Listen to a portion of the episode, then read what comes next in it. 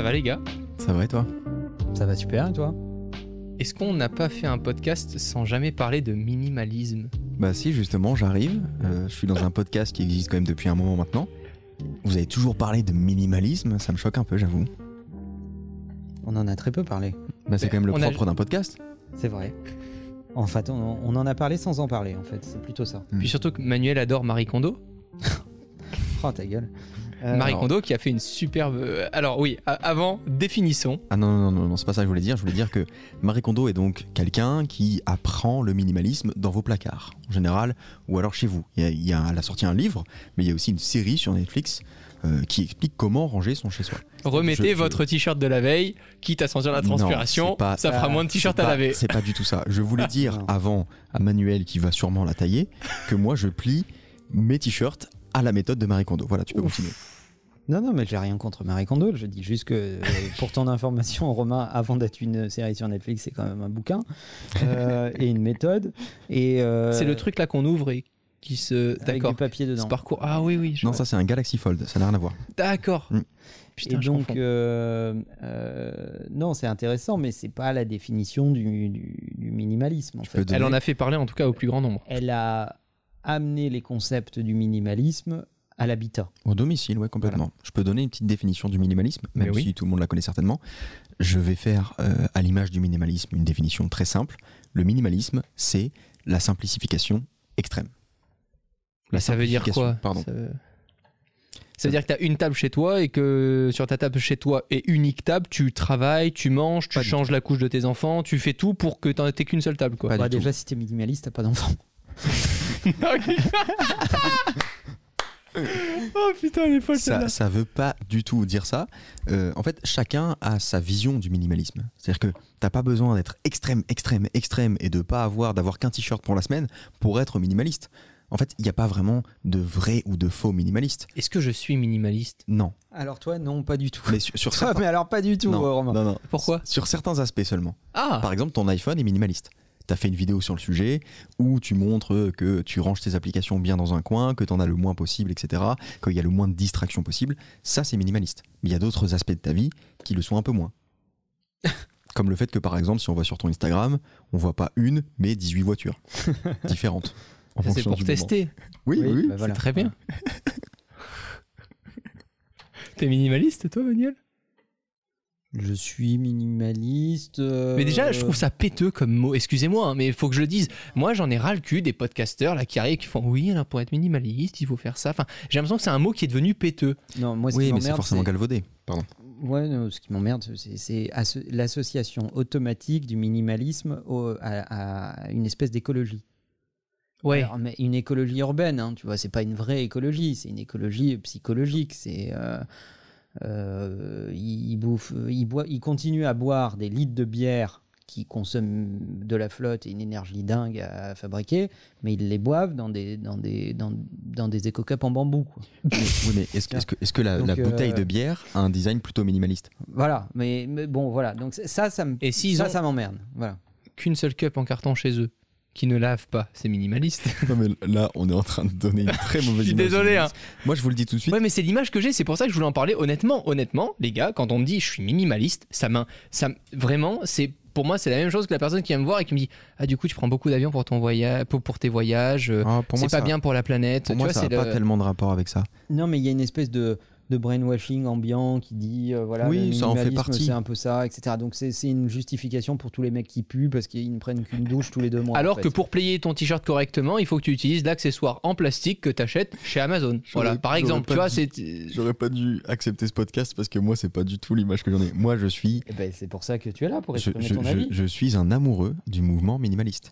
Moi, ce qui me saoule, c'est que parfois, tu écoutes certains podcasts, tu lis certains bouquins, etc. Ils sont très, très extrêmes. Et si t'es pas au moins aussi extrême qu'eux, ils considèrent que tu fais pas partie du mouvement. Pour moi, c'est vraiment propre à chacun. On peut tous devenir minimaliste sur, certains aspects. Par exemple, toi, Romain, ton iPhone est devenu minimaliste avec le temps et t'en ressens les bienfaits. Pour moi, Mhm. ce, ce minimalisme, c'est une espèce de désaturation de ton environnement, en fait. Mais je le fais pas pour la planète ou pour Mais non, mais- consommer mais- moins. mais- je le fais juste parce que ça a un intérêt business pour moi et pour être plus concentré, quoi. Sors-toi cette idée de la tête. Pour moi, ça n'a pas de rapport direct avec l'écologie, le minimalisme. hein. Pas du tout. Ce qui est chiant, c'est que cette notion a été kidnappée par une euh, approche militantiste Ouais, euh, des choses. sûrement. Consommer moins, consommer mieux, etc. Quoi. Sûrement. C'est ce que toi tu dis en fait. Mm. Alors que en réalité, euh, c'est un bon. On va redéfinir euh, euh, ce qui est le à la base le minimalisme, c'est un mouvement d'art contemporain Ouais. dans les années 60 aux États-Unis pour euh, en réponse au lyrisme qui, qui saturait un peu les esprits à l'époque. Et ils se sont dit bon bah on, on va lancer un mouvement minimaliste qui est qui est qui est très différent. C'est d'ailleurs devenu un autre, c'est aussi devenu un mouvement musical après, euh, avec une approche musicale minimaliste qui était à la base de musique à répétition, Mm. etc. etc. Euh, mais de façon générale, le, ce qui est intéressant dans le minimalisme, c'est la question que ça pose. Moi, ce que je trouve intéressant dans le minimalisme, c'est que ça t'oblige à te poser la question du pourquoi. Mais moi, ça, j'adore. Pourquoi tu fais les choses? Pourquoi tu détiens ce truc? Pourquoi tu vas acheter ce truc-là? Etc. etc.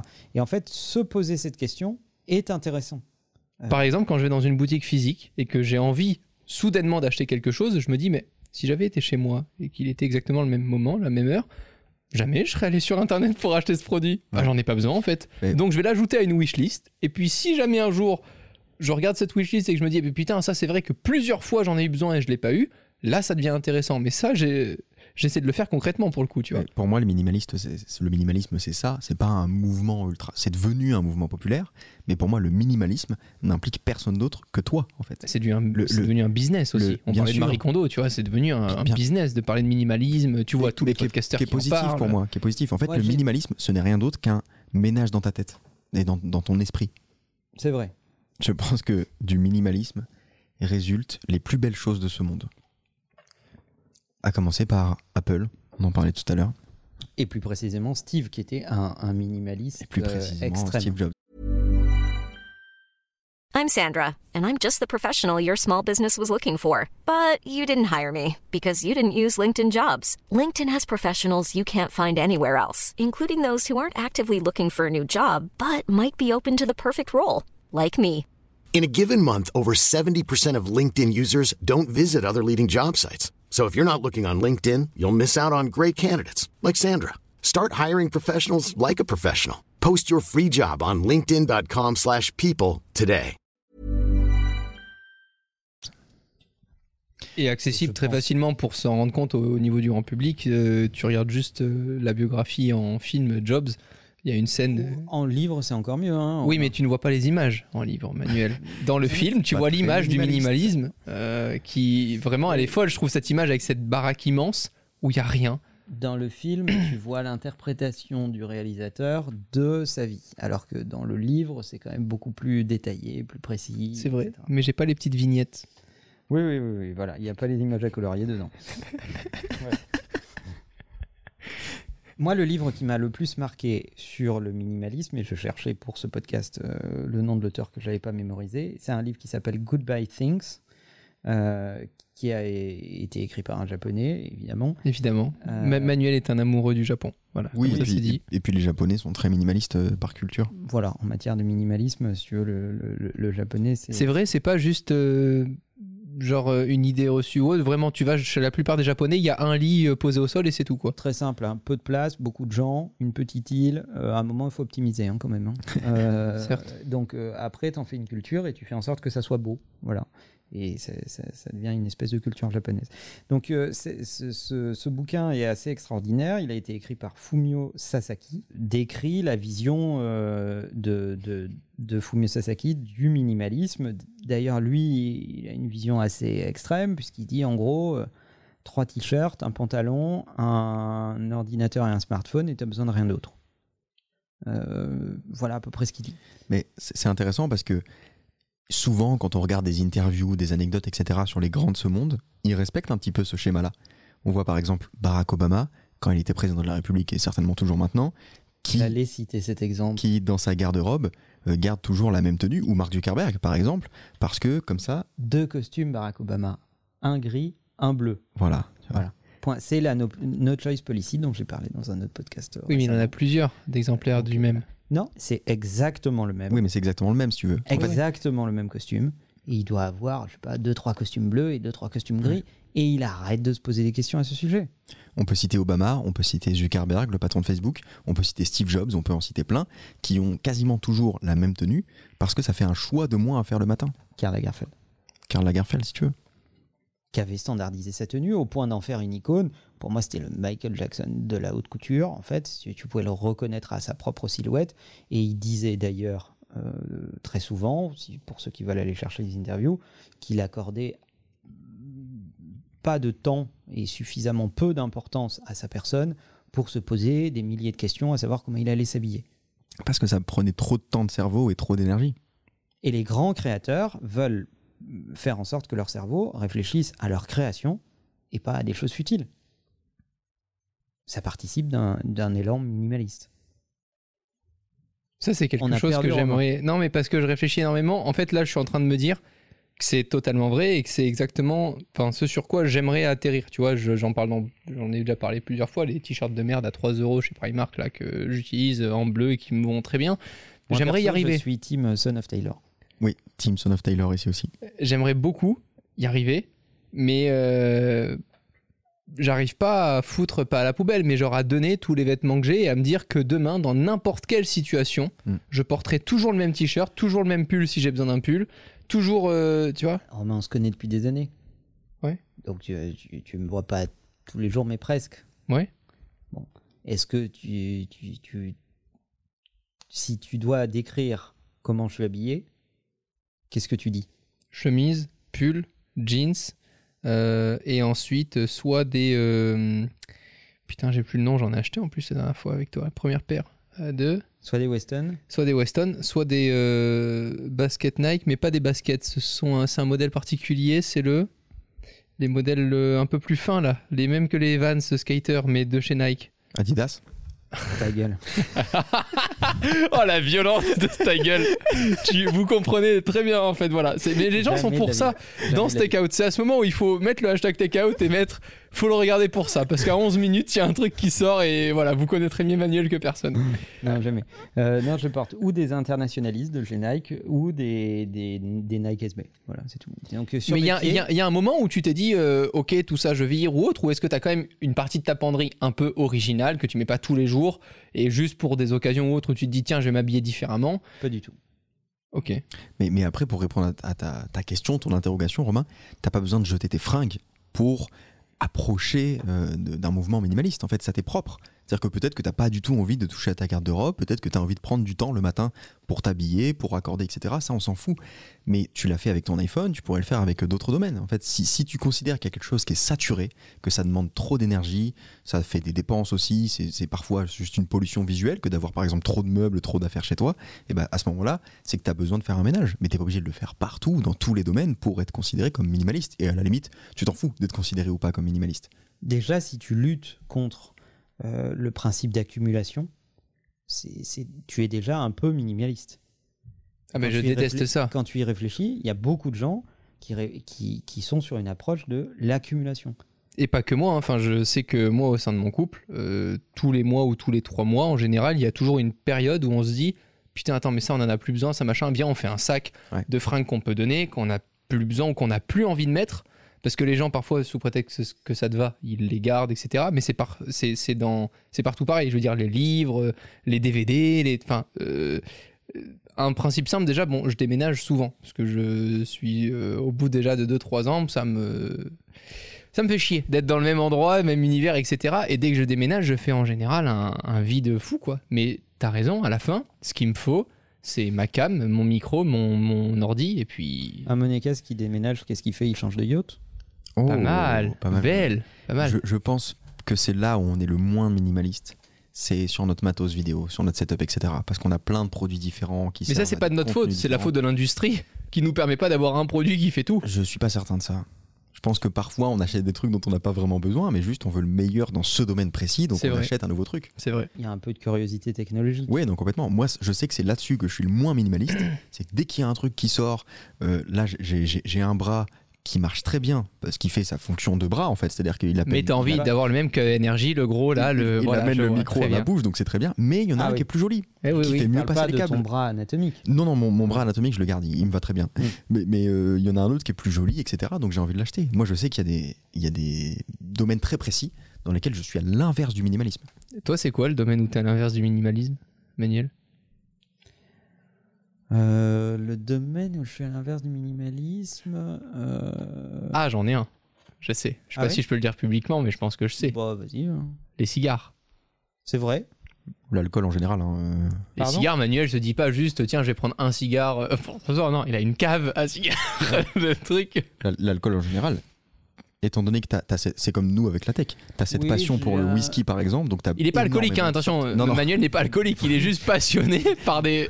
Vous me faites passer pour un alcoolique Non, mais quand même, les gars. Tu tu t'y connais très bien en vin, tu t'y connais très bien en whisky. Donc Oui. par conséquent, eh ben, tu as plein de sortes de whisky, plein de sortes de vins que tu connais et que tu aimes déguster.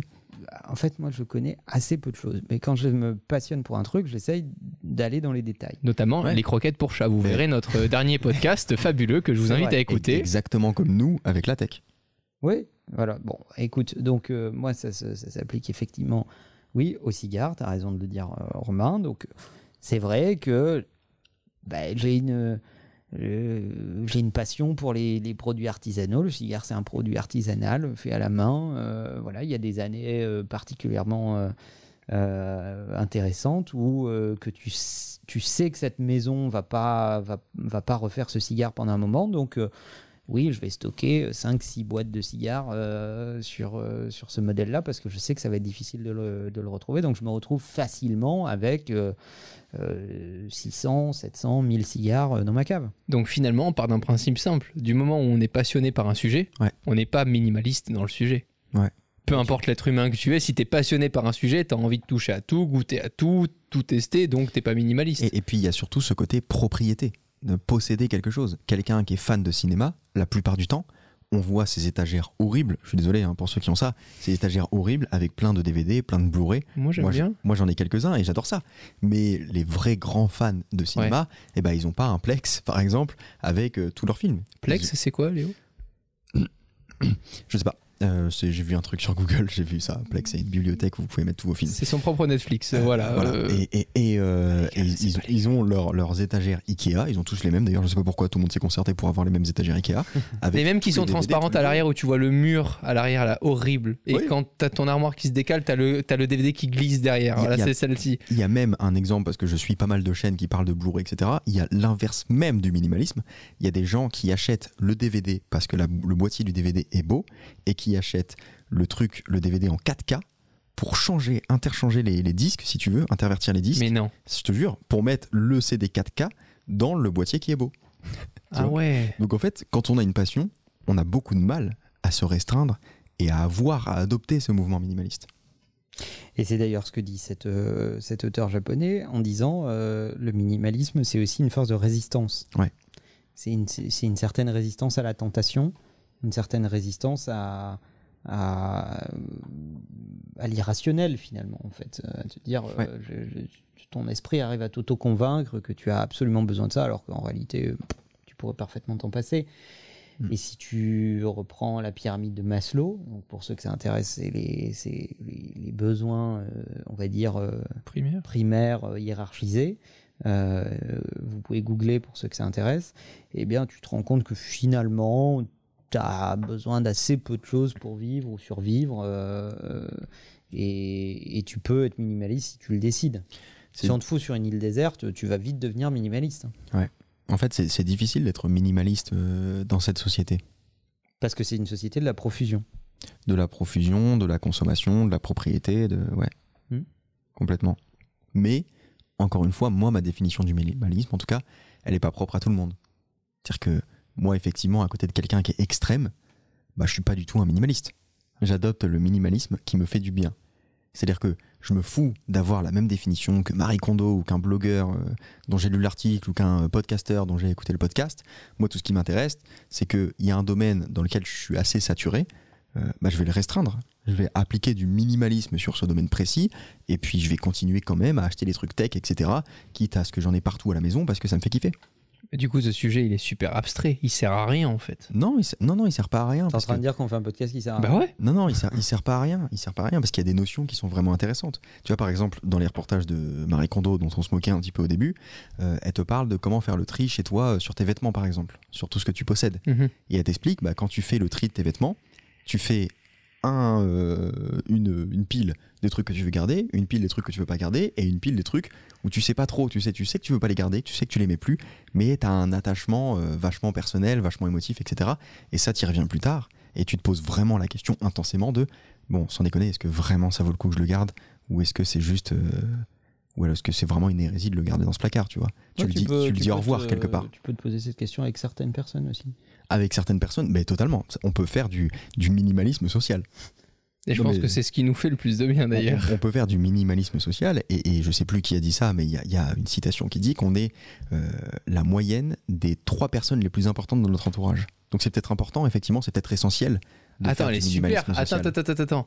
Putain, j'avais pas, j'avais jamais entendu celle-là. On est la moyenne, la moyenne. des trois personnes les plus importantes dans notre entourage. À quel point l'entourage est important.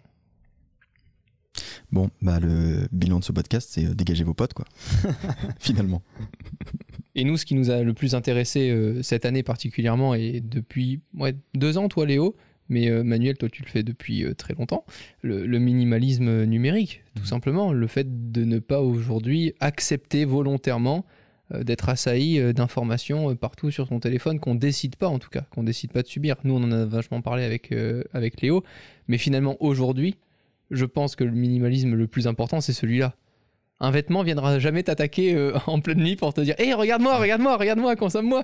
Par contre, ton téléphone, euh, avec une notif d'un mec que t'as jamais vu depuis 10 ans et où Facebook te dit Hé, c'est son anniversaire aujourd'hui, bah t'en as rien à foutre en fait, tu vois. Ouais, ou alors euh, la notification de ce podcast, par exemple. Est-ce qu'elle est essentielle à nos auditeurs? Beaucoup de nos auditeurs, au vu du temps des podcasts, choisissent leur moment dû à nos précédents épisodes, parce que à un moment, quand tu suis ces épisodes, si tu suis pas au moins un des conseils qu'on essaie de donner, c'est dommage. on est ravi de t'accueillir, mais on se dit putain merde, t'aurais pu au moins essayer. Euh, c'est ça, c'est de choisir un moment. Personnellement, je l'ai. J'ai ce moment le week-end, en général, c'est le dimanche matin, où euh, j'ai mon petit moment de kiff, tu vois. Ouais. les vidéos YouTube, euh, ma petite émission automoto ensuite, voilà. Tous mes petits trucs de merde qui font que ça me fait plaisir. Voilà. C'est vrai, je l'ai dit. J'ai vu le regard de Manuel en mode automoto, encore la voiture, là, là, là, tu vois. J'ai rien dit. Voilà. Mais j'ai ces moments-là. Et c'est d'ailleurs pour ça que pour moi, la fonction replay est super importante. Ouais. Et c'est pour ça d'ailleurs que je déteste la télé. Je déteste qu'on me fasse subir une émission à un moment que j'ai pas choisi. Ça, c'est impossible pour moi. Bon, Ouais. t'installes- Molotov et puis tu fermes ta gueule. hein.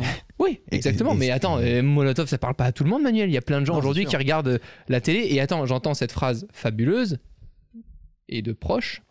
Euh, là là. Je mets la télé parce qu'au moins, je n'ai pas besoin de choisir. Mais cette phrase, moi, me rend fou furieux. Je, mais vraiment, je pourrais Ouais. être très violent Ouais, pour cette phrase. Non, mais c'est ce qui est intéressant avec le podcast. C'est que c'est finalement le média qui nous sollicite le moins. Il est téléchargé en général directement sur notre application. il est on écouté en pas. voiture, il est écouté. Contrairement à YouTube, on n'en suit pas 150 parce qu'il n'y en a pas tant que ça des podcasts. Euh, et puis surtout, on peut l'écouter quand on fait autre chose. C'est pour ça qu'on le fait, je pense en fait. C'est que c'est celui qui nous sollicite le moins. Alors qu'il y a des applications comme Twitter, comme Instagram, etc., qui nous sollicitent toute la journée pour les trucs qui sont rarement intéressants, on va se le dire. Donc c'est pour ça qu'on a tous les trois, je pense, adopté une sorte de minimalisme numérique. C'était pour avoir, pour être moins euh, contrôlé, ordonné par notre, par notre smartphone. Bah, moi, c'est simple, sur mon smartphone, euh, je n'ai aucune notification sauf mon application agenda. Et je rappelle quand même aux gens que euh, Manuel et ses partenaires aujourd'hui ont plus de 1500 employés euh, dans la structure euh, que tu gères au quotidien. Euh, et même à notre échelle, quand les gens savent les abonnés qu'on a et autres, il est actuellement 20h30, on a démarré les podcasts à 18h, je n'ai que mon fond d'écran. Je n'ai jamais reçu une seule notif. Les seules personnes qui pourraient m'emmerder pendant ce moment-là, c'est euh, ma mère, euh, mon partenaire, euh, un associé ou autre. Ouais. C'est les, les gens se rendent pas compte que ce n'est pas grave, qu'on loupe rien. Et si là, maintenant, il y a eu une catastrophe naturelle ou un truc, bah d'accord, on va la voir, mais de toute façon, on n'aurait rien pu changer à ce qui va se passer. Donc, Ouais. tant qu'à faire, on la consomme après avoir fini ce qu'on doit faire, quoi. Ce qui est intéressant avec ce que tu dis, c'est que Manuel, combien d'employés? Un peu, ouais, autour de 1500. ouais. Donc, une responsabilité pas dégueu, euh, on va appeler ça comme ça. Et pourtant, la plupart des gens qui n'ont pas du tout cette responsabilité ont toujours cette réflexion de mais si jamais je manque un truc. Tiens, mais qu'est-ce que tu veux manquer? C'est ce qu'on a fait euh, en trois jours sans technologie avec Léo. C'était assez fou d'ailleurs. On vous invite évidemment à regarder la vidéo. Trois jours sans technologie. Euh, et a eu. C'est aussi un minimalisme d'équipe. Par exemple, euh, moi, j'ai pas de, j'ai pas d'assistante. Ça, ça m'a vachement surpris parce que la Hmm. première fois que j'ai rencontré Manuel, C'est hein. terrible de dire ça comme ça. Tu peux le faire si tu veux. hein. J'ai pas d'assistant ou d'assistante. Voilà, oui, bien sûr, évidemment. Mais la première fois qu'on s'est rencontré avec Manuel, c'est une personne qui me parlait par email et c'était pas Manuel, mais c'était marqué chatbot. Et là, je me suis dit, mais attends, c'est fou. En fait, Manuel m'expliquait qu'il avait associé un chatbot à son agenda sur des timings précis où il était disponible et le chatbot proposait automatiquement à certains de ses clients qui voulaient s'entretenir avec lui sur des plages horaires de 10-15 minutes maximum par call, etc. Et quand je l'ai rencontré, t'imagines à mon échelle, je lui dit, mais euh, non, mais moi, il y a une personne euh, qui m'aide, qui répond quand je dois aller à des endroits et tout. Et il m'a dit, bah, fais le calcul. Le nombre d'informations que tu dois transmettre à cette personne versus le temps que tu passerais à les traiter toi-même. D'un, tu les choisirais mieux, donc tu répondrais à moins de choses, tu répondrais Mm. plus efficacement et autres. Et c'est vrai que j'ai viré tout ça et, et je suis très content. Et puis, sincèrement, c'est- c'est c'est terrible. C'est-à-dire que c'est un job de merde.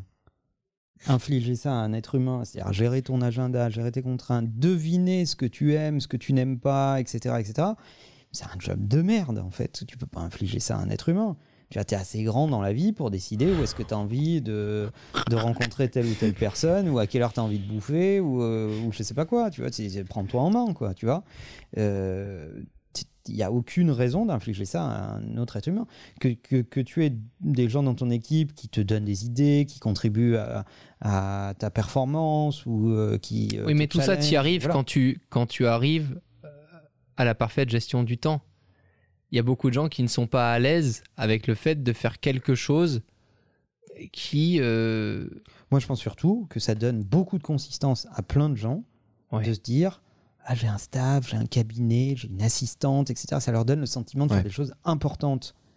Alors que, bah, en fait, pas du tout. Ils font de la daube, en fait, euh, comme les autres. Mais ils- si tu veux, ils règnent un petit peu comme ça sur une espèce de petite cour qui les assiste et ça leur donne de la Et consistance. puis ton image est pas du tout la même. Je parle de ça parce que je sais qu'il y a beaucoup de personnes, mais ton image est pas du tout la même. Je sais que dernièrement, par exemple, j'ai eu une proposition d'une personne que je connais pas du tout correctement, que j'ai croisée une Mm. fois, et qui me demandait, euh, tu vois, par SMS, euh, à ce qu'on se voit, qu'on déjeune ensemble pour discuter et tout. Et bon, bah, j'ai pas d'assistant, d'assistante, ni rien. Je lui ai répondu, au plaisir de discuter ensemble. Euh, je suis dispo telle date, telle date ou telle date pour une durée de call de 15 minutes euh, à telle heure, etc. Mais il a vachement mal pris.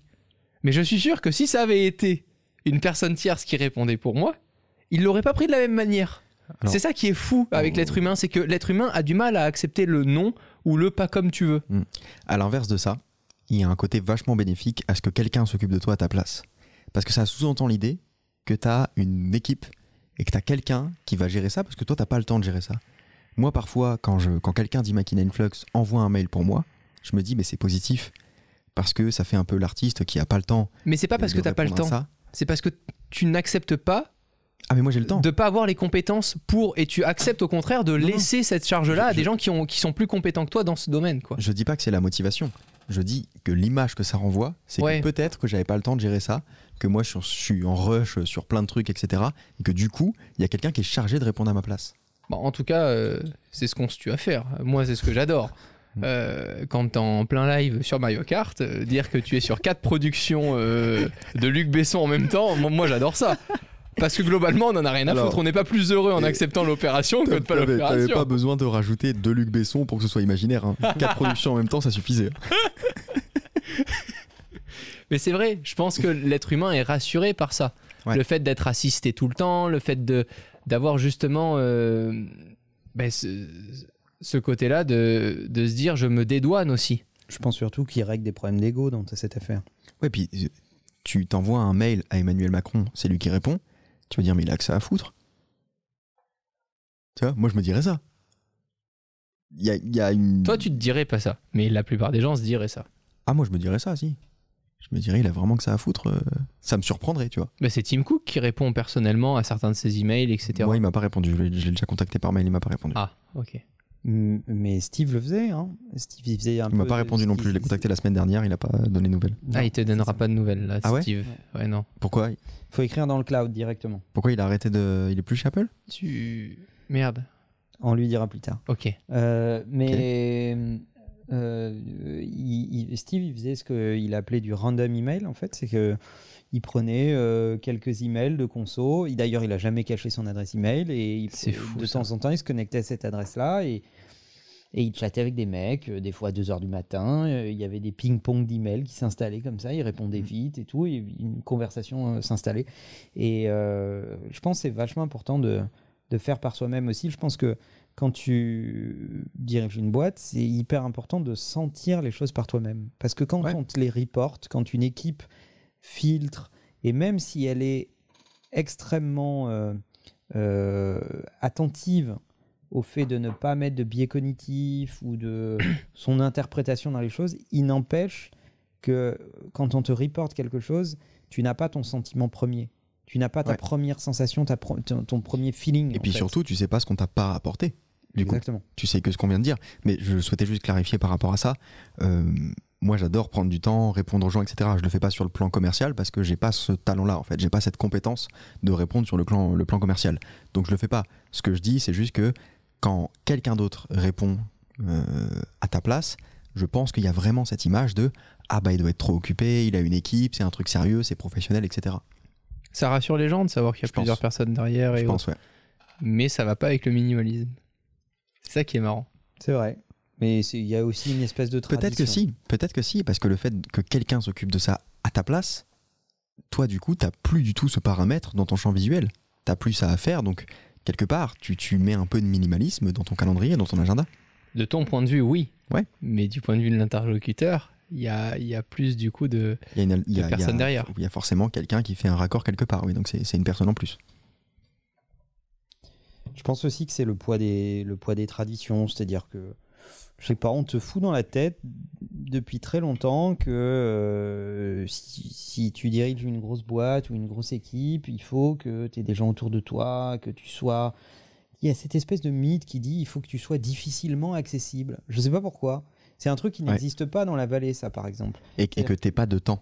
Oui, il faut absolument que tu sois pressé, que tu pas de temps, etc. etc.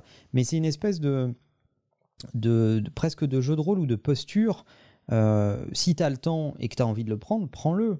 Euh, en Silicon Valley, les, les, les dirigeants de boîtes, euh, même moyennes, pas forcément les plus Mhm. grosses, sont très accessibles, répondent à leurs messages LinkedIn eux-mêmes, répondent à leurs emails eux-mêmes, etc. Et, et chez nous, les dirigeants européens, on va dire, je ne veux pas stigmatiser les Français plus que ça, mais il se trouve que les Français, euh, Ça y est, tu l'as fait, Manuel, Voilà. c'est bon. euh, écoute, euh, il, il- voilà, il faut qu'ils soient inaccessibles, occupés, que tu aies besoin d'une introduction, de connaître quelqu'un qui fait Ouais. qu'on va te répondre, machin, etc.